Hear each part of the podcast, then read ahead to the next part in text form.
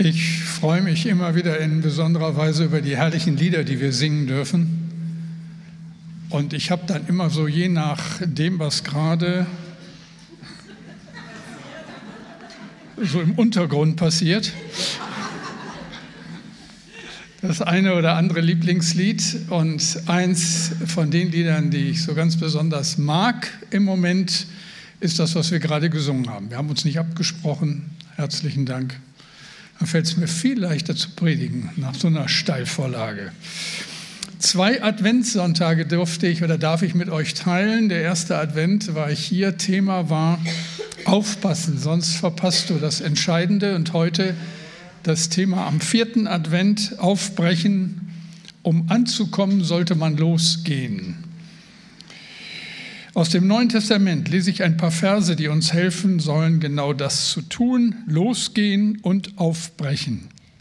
Die Bibel berichtet ja von unterschiedlichen Menschen, die genau das getan haben und dabei dem König aller Könige begegnet sind. Und wie sehr wünsche ich mir das, wünsche ich das euch an diesem vierten Advent, dass ihr ihm begegnet. Und dass, wenn dieser Gottesdienst vorbei ist und so manches sich wieder auch aus unserem Gedächtnis löscht, das eine hängen bleibt, ich bin ihm begegnet. Und damit meine ich nicht mich, sondern ich meine ihn, dem König aller Könige. Ich lese aus Matthäus 2 die Verse 1 und 2. Als Jesus geboren war in Bethlehem in Judäa zur Zeit des Königs Herodes, siehe, da kamen Weise aus dem Morgenland nach Jerusalem und sprachen, wo ist der neugeborene König der Juden? Wir haben seinen Stern gesehen im Morgenland und sind gekommen, ihn anzubeten. Beten wir noch einmal miteinander. Danke, Herr, für diesen Gottesdienst, für die herrlichen Lieder, die wir singen dürfen zu deiner Ehre und für das Wissen um deine Gegenwart. Und so bitte ich dich, öffne meinen Mund, dass er deinen Ruhm verkündigt. Danke dafür. Amen. Advent bedeutet Ankunft. Ihr erinnert euch vielleicht noch an die 125.000 Euro Frage.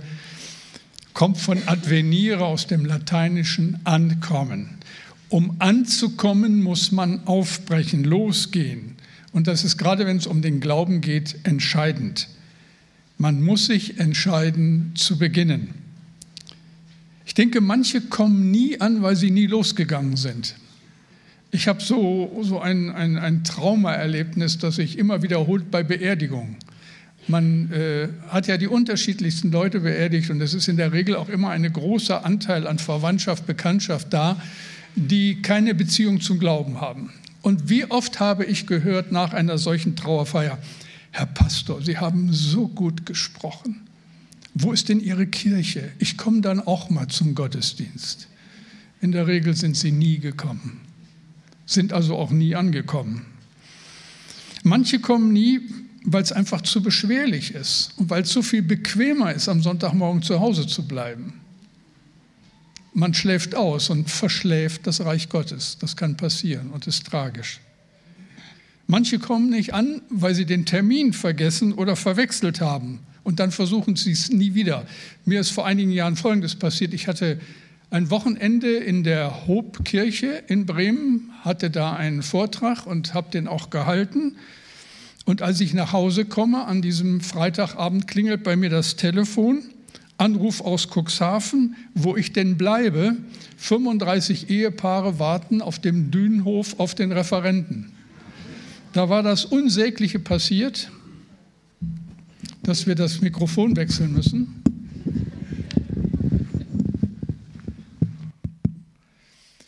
Ich hoffe, hört ihr mich? Ihr hört mich. Jetzt noch nicht so richtig, aber ich spreche laut und dann kommt gleich da hinten der nötige Dampf. Also wie gesagt, ich war in Bremen, ich sollte in Cuxhaven sein. Ich kann aber nicht an zwei Orten gleichzeitig sein, das ist meinem Gott vorbehalten. Und so war es das peinlich. Also es war so ziemlich der Albtraum, den so jeder Pastor so auch äh, innerlich trägt. Er könnte mal so einen entscheidenden Moment verpassen ist dann doch noch alles gut geworden. Ich bin dann verspätet nach Cuxhaven gefahren. Und, aber sowas ist zu aufregend. Da bist du kurz vorm Herzinfarkt. Aufbrechen.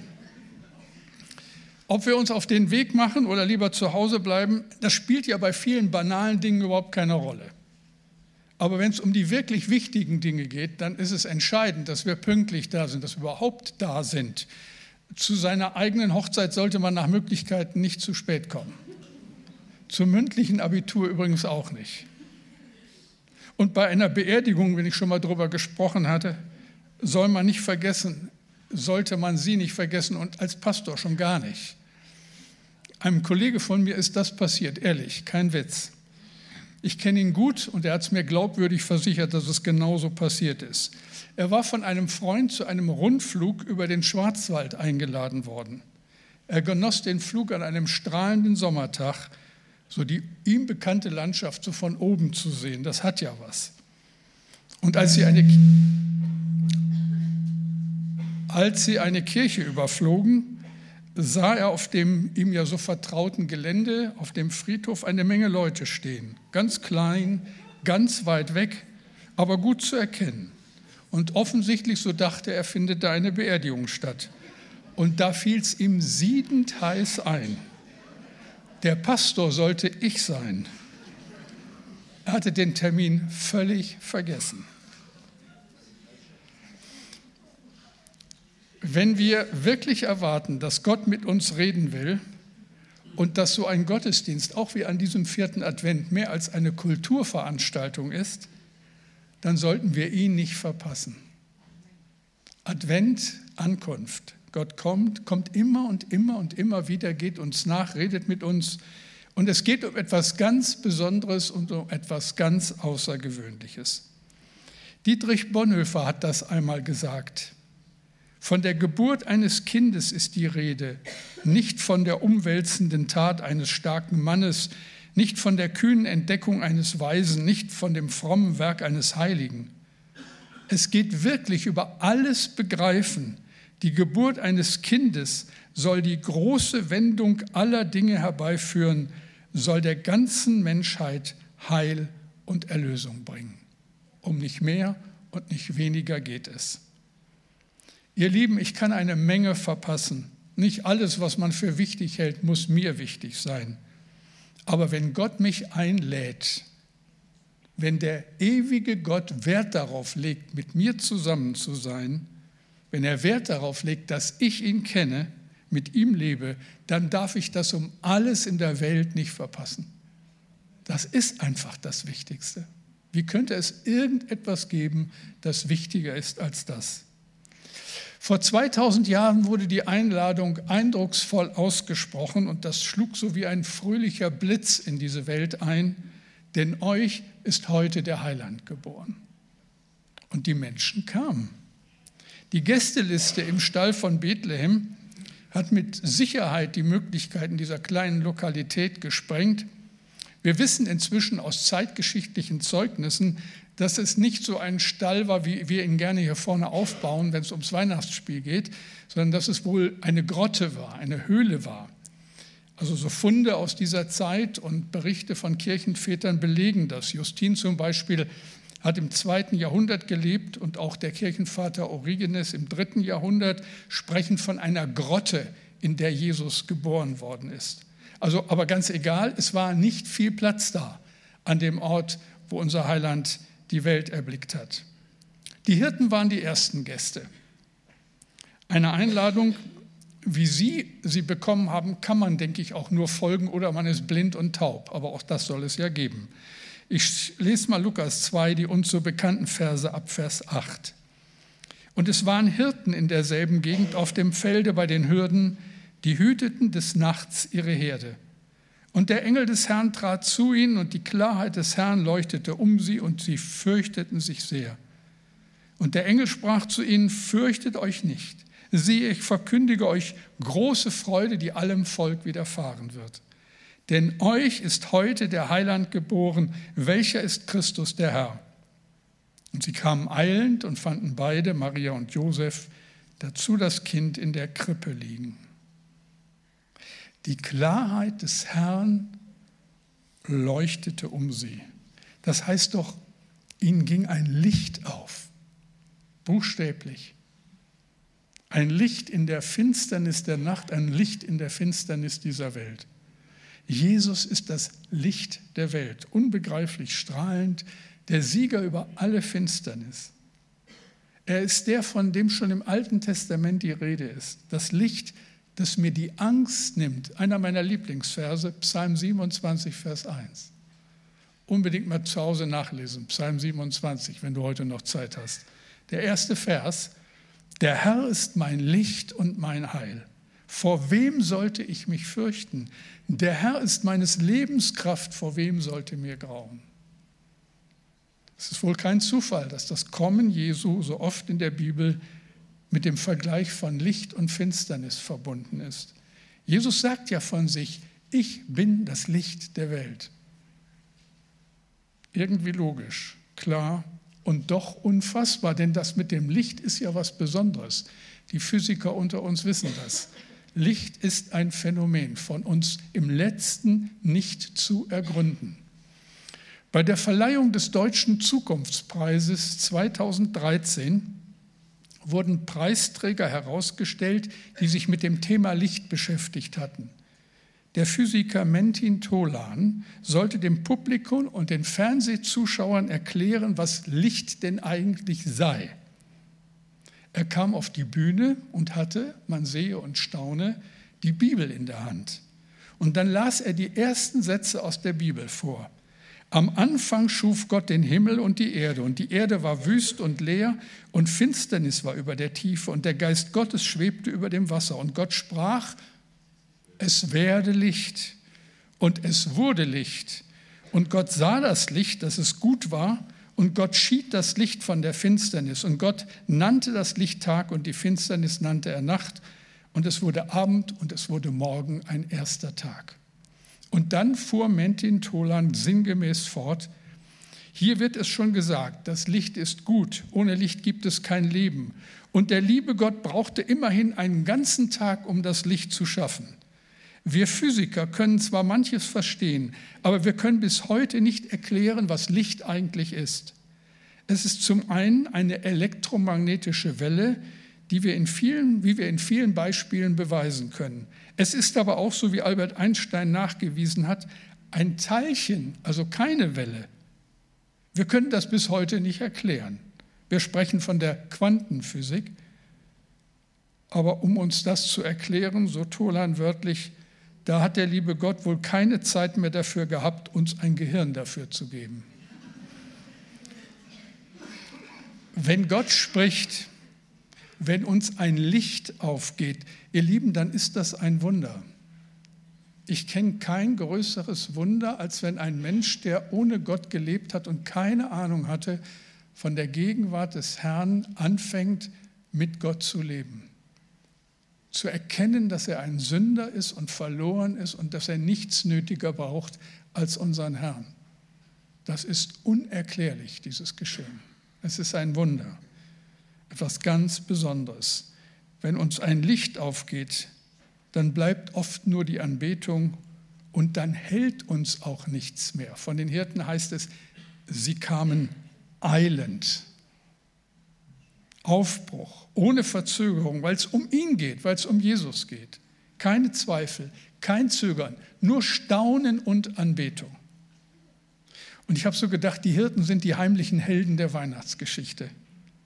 Das sind Männer, die einfach glauben und dann im Gegensatz zu zweifelnden und distanzierten Zeitgenossen den Heiland sehen. Sie sind die ersten Missionare, indem sie allen erzählen, was sie erlebt haben. Sie sind begeistert und sie begeistern andere. Weißt du, mit der Liebe Jesu kannst du andere anstecken oder kannst du nur andere, andere anstecken, wenn du selber brennst wenn ich immer und immer wieder die Leidenschaft für das Reich Gottes packt und für den Herrn, für den König. Ich habe so gedacht, wer hat das schöner ausgedrückt als der Liederdichter Matthias Claudius in einem Lied, von dem es heißt, man sollte es täglich singen. Zwei Strophen davon, acht sind es im Original. Ich danke Gott und freue mich wie's Kind zur Weihnachtsgabe, dass ich bin, bin und dass ich dich schön menschlich Antlitz habe. Gott gebe mir nur jeden Tag so viel ich darf zum Leben, er gibt's dem Sperling auf dem Dach, wie sollt es mir nicht geben? Jeden Tag zu singen, meint Matthias Claudius. Vielleicht halten wir uns mal dran, dann geht es uns allen besser. Die Hirten sind die ersten Gäste, aber dann kommen die Weisen aus dem Morgenland. Da muss ich ein bisschen mehr zu sagen.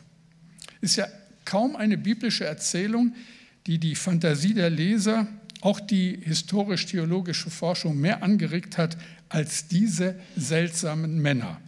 Geheimnisvoll. In der Volksfrömmigkeit werden sie die Weisen aus dem Morgenland oder die drei Könige aus dem Morgenland genannt und sie haben sogar Namen bekommen. Kaspar, Melchior und Balthasar. Also da muss man ein bisschen korrigieren. Zunächst einmal, ob es drei waren, wissen wir gar nicht. Das wurde aus den Geschenken geschlossen, Gold, Weihrauch und Myrrhe, aber können trotzdem mehr oder weniger gewesen sein. Und Kaspar, Melchior und Balthasar haben sie ganz bestimmt nicht geheißen. Die Namen hat man ihnen im Mittelalter gegeben. Klang gut, finde ich auch nicht schlecht, aber mehr auch nicht. Matthäus und Lukas berichten von einem Ort namens Bethlehem in Judäa, wo der Herr zur Welt kommt. Dazu müssen wir ein bisschen wissen, wie damals die politische Landschaft aussah im Nahen Osten. Da war zum einen der römische Kaiser Augustus, der Weltherrscher. Das römische Reich war damals so am Scheitelpunkt, am Höhepunkt seiner Ausdehnung. Und da war in Israel der jüdische König Herodes, der der Große genannt wurde der so ein bisschen herausstach von all den kleinen Zaunkönigen, die es damals dort gab. Augustus, der römische Kaiser, führte den Titel, hört genau zu, Imperator Caesar Divi Filius Augustus Pontifex Maximus. Zu Deutsch göttlicher Sohn, erhabener, hoher Priester. Und Herodes der Große trat mit dem Anspruch auf, für das jüdische Reich der Erlöser, der Messias zu sein. Also die beiden haben mit Sicherheit nicht unter Bescheidenheit gelitten, eher unter dem Gegenteil. Aber das scheint ja manchmal bei den Großen an dieser Welt so ein typisches Merkmal zu sein, eine leichte Selbstüberschätzung. Und dann kommt der Sohn Gottes, Jesus Christus, und die ganze Welt gerät durcheinander, ein für allemal. Und der Erlöser wird in Bethlehem geboren, in der Stadt Davids, nicht in Rom und nicht in Jerusalem. Als 1400 Jahre vorher der greise Jakob seinen Sohn Judah segnet, da ist dieser Segen bereits enthalten, der Segen, der kommen wird. 1. Mose 49, 10. Es wird das Zepter von Judah nicht weichen, noch der Stab des Herrschers von seinen Füßen, bis dass der Held komme und ihm werden die Völker anhangen. Das ist Wahnsinn. 1400 Jahre vorher wird eine solche Prophetie ausgesprochen, die eindeutig auf den Messias hinweist. Was für ein Kind, was da im Stall von Bethlehem geboren wird. Der Weg zum Kind hinterlässt sogar im Himmel seine Spuren. 1604 berechnete der deutsche Astronom Kepler, dass im Jahre der Geburt Christi eine höchst seltene Annäherung der Planeten Jupiter und Saturn stattgefunden haben. 1925 entzifferten Wissenschaftler Keilschrifttafeln einer babylonischen Sternwarte in Sippa, die dieses Phänomen bereits viele hundert Jahre vor Christi Geburt angekündigt hat.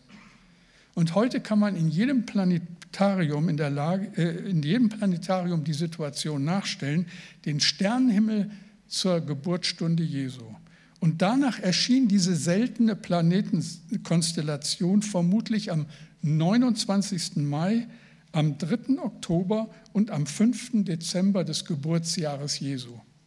Daraus kann man schließen, die Weisen haben im Mai das Phänomen bemerkt, im Oktober nochmals und sind aufgebrochen und am 5. Dezember haben sie diese Erscheinung im Süden von Jerusalem aufs Neue gesehen. Und in Vers 2 heißt es bezeichnenderweise, wir haben seinen Stern in der Morgendämmerung gesehen. Das war die Richtung Jerusalem.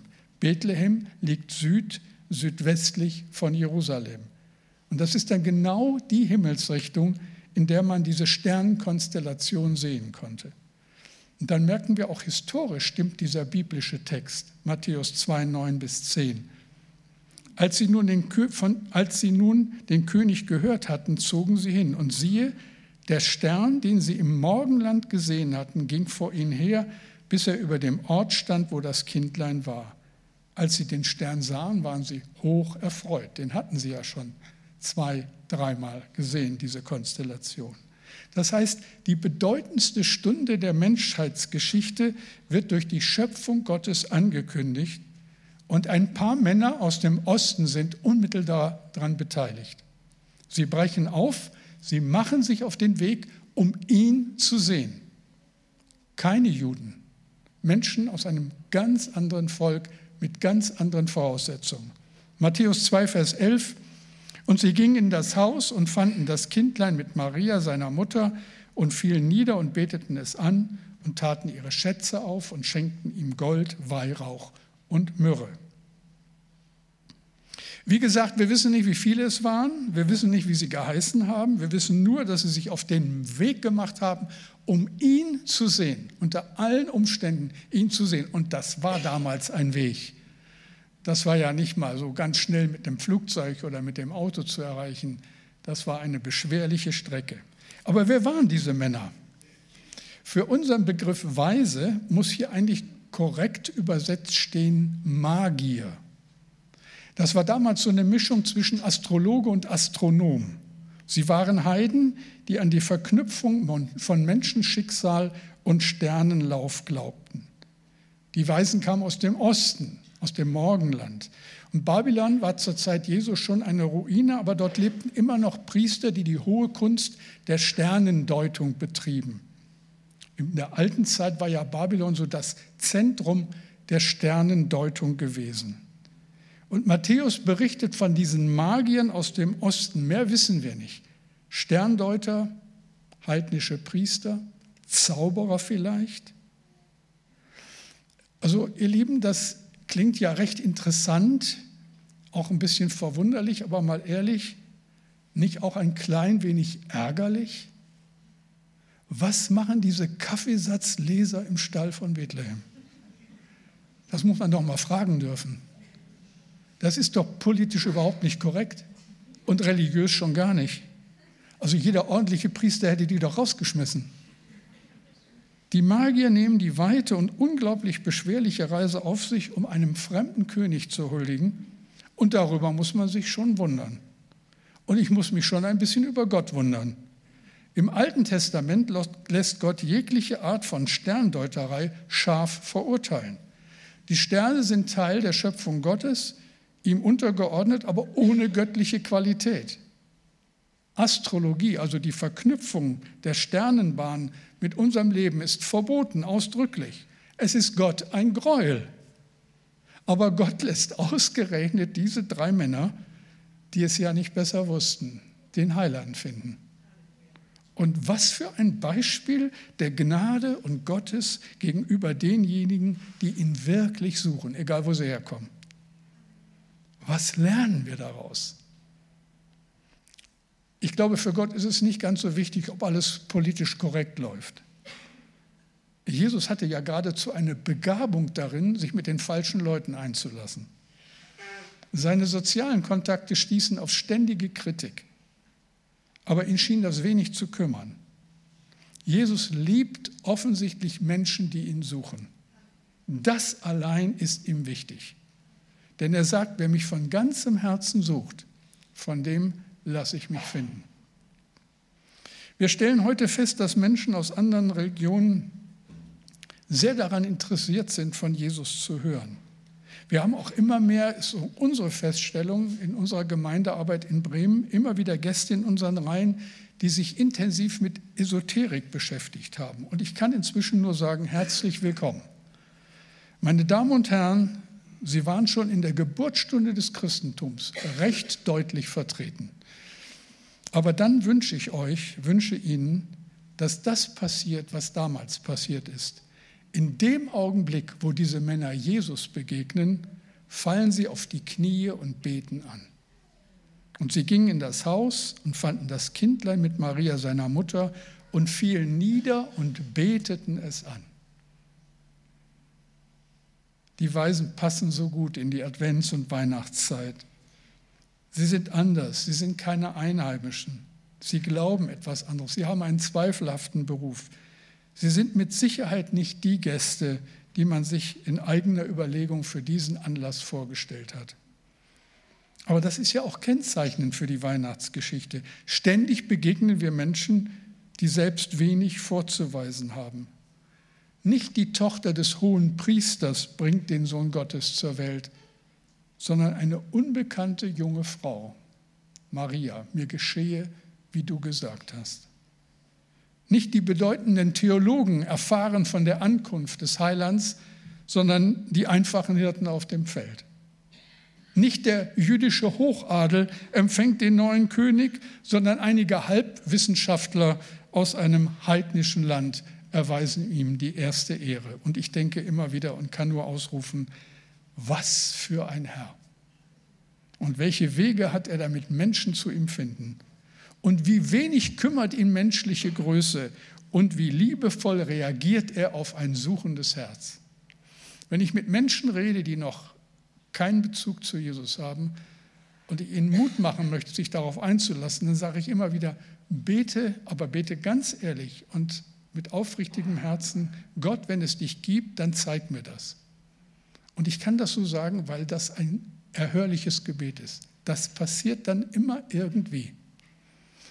Und so ist es, wie Paulus begeistert schreibt in 1. Korinther 2, Vers 9, was kein Auge gesehen und was kein Ohr gehört hat und was in keines Menschen Herz gekommen ist, das hat Gott denen bereitet, die ihn lieben. Da kommen wir nicht drauf. Das kann er uns nur schenken.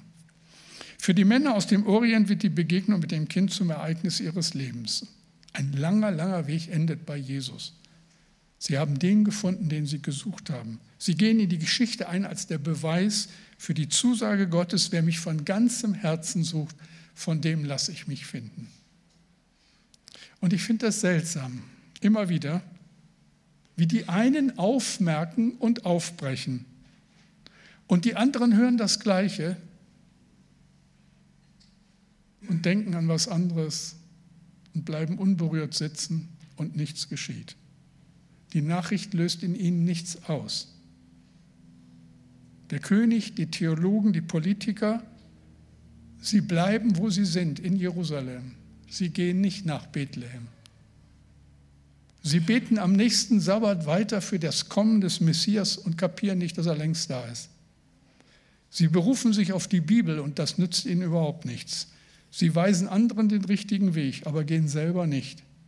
Sie berufen sich auf das Wort Gottes, aber nehmen es selber nicht ernst. Und wisst ihr, da liegt so ein dunkler Schatten über dieser ganzen Geschichte. Was für die einen zum Heil Gottes in ihrem Leben wird, wird für die anderen zum Gericht. Weißt du, es nützt dir nichts, wenn du Bescheid weißt. Gott beeindrucken nicht Rituale und Traditionen. Gott ist einzig und allein interessiert daran, ob Jesus in deinem Herzen geboren wurde. Aufbrechen, ihm begegnen, das ist das Entscheidende. Bill Rittinghouse, Pastor in Kansas, war mit dem Auto unterwegs, als er bemerkte, wie vor ihm ein schwer beladener Pkw einen Teil aus dem Gepäck verlor, das er oben auf dem Dach untergebracht hatte. Der Fahrer hatte das gar nicht bemerkt und war weitergefahren. Rittinghouse hielt aber an und untersuchte das Gepäckstück. Waren keine wichtigen Dinge drin, bis auf eine goldene 20-Dollar-Münze. Auf der Goldmünze stand 20 Jahre vertrauenswürdiger, vorbildlicher Einsatz, ein Geschenk an Otis Sampson. Rittinghaus bekam durch einen Kontakt zu der betreffenden Firma heraus, dass Otis Sampson beim Empfang der Medaille gesagt hatte, das ist der wertvollste Besitz, den ich habe. Rittinghouse schrieb Otis Sampson einen Brief und legte die Ehrenmedaille dazu.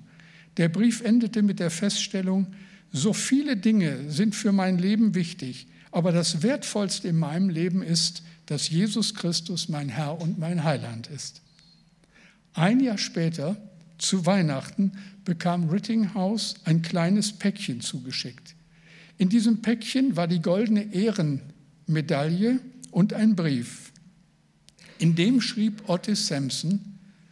Am letzten Sonntag haben meine Frau und ich uns in einer kleinen Kirche hier in Colorado taufen lassen. Wir geben Ihnen die Münze mit der Bitte, sie in Ehren zu halten. Wir sind alte Leute. Ich bin 74 Jahre alt und meine Frau ist 72 Jahre alt. Sie waren der Erste, der uns von Jesus Christus erzählt hat. Nun ist er unser wertvollster Besitz. Aufbruch. Die Hirten, die Weisen, das Ehepaar Sampson, so viele Menschen in diesem Gottesdienst, du vielleicht, sie vielleicht, beten wir. Und danke, Herr, für dieses Wunder, für das Wunder des Glaubens, dass du immer und immer wieder redest, dass du zu deinen Menschen sprichst und dass du einmal in dieser unübersehbaren Art und Weise geredet hast. Du bist gekommen, Herr, hast dein Leben gegeben für uns. Wie gut ist es, dich zu kennen, wie unverzichtbar. Bitte schenk, dass jeder, der hier sitzt, jeder, der jetzt zuhört, zusieht, das sagen kann, dass er dir begegnet ist und mit dir lebt. Schenk es, Herr, zu unserer Freude und deiner Ehre. Amen.